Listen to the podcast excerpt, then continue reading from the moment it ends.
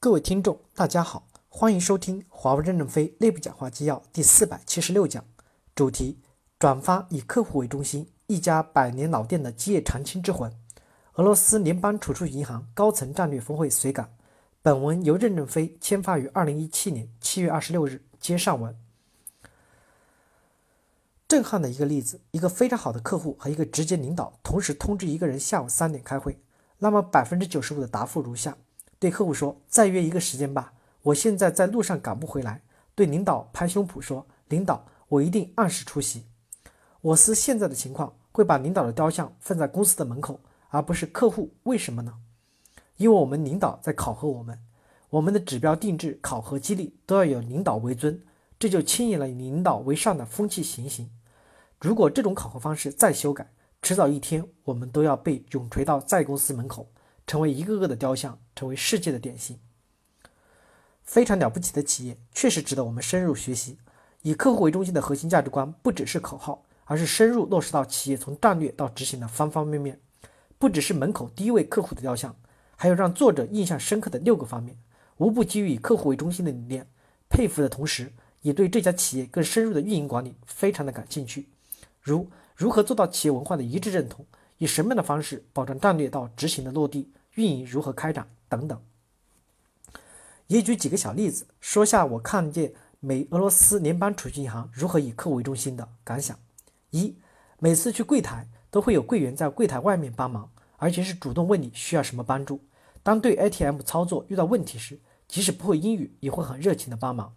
二，最新的 ATM 的操作界面更新了，之前只有俄语和英语，现在更新了 UI，并添加了多国语言。三。俄罗斯联邦储蓄银行的 APP 转账、付水电费、充电话费等操作都非常的方便。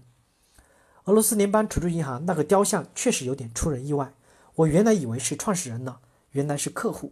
另外一个对比也是，大家都能感受得到，现在华为的办公室有很多的图片，都是领导给员工颁奖的照片或者奖章。但是今年我去过俄罗斯的一家云计算公司 DataLine，他们公司的墙上没有一张图片是领导颁奖的。都是团队活动的照片，顿时感觉华为的员工都是为领导干活 d a t a Nine 是为团队干活。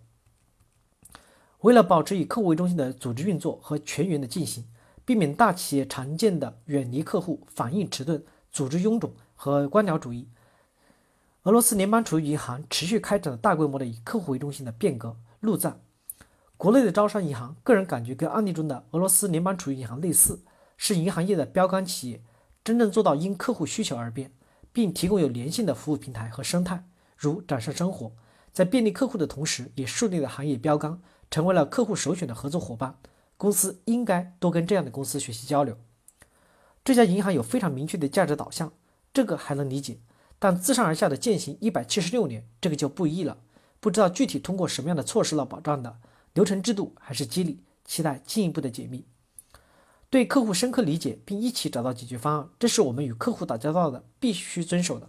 可是联想到目前正做的一个项目，我们有些同事已对口负责的运营商三到五年了，可问其客户当前最关注啥，痛点是啥，基本是顾左右而言他。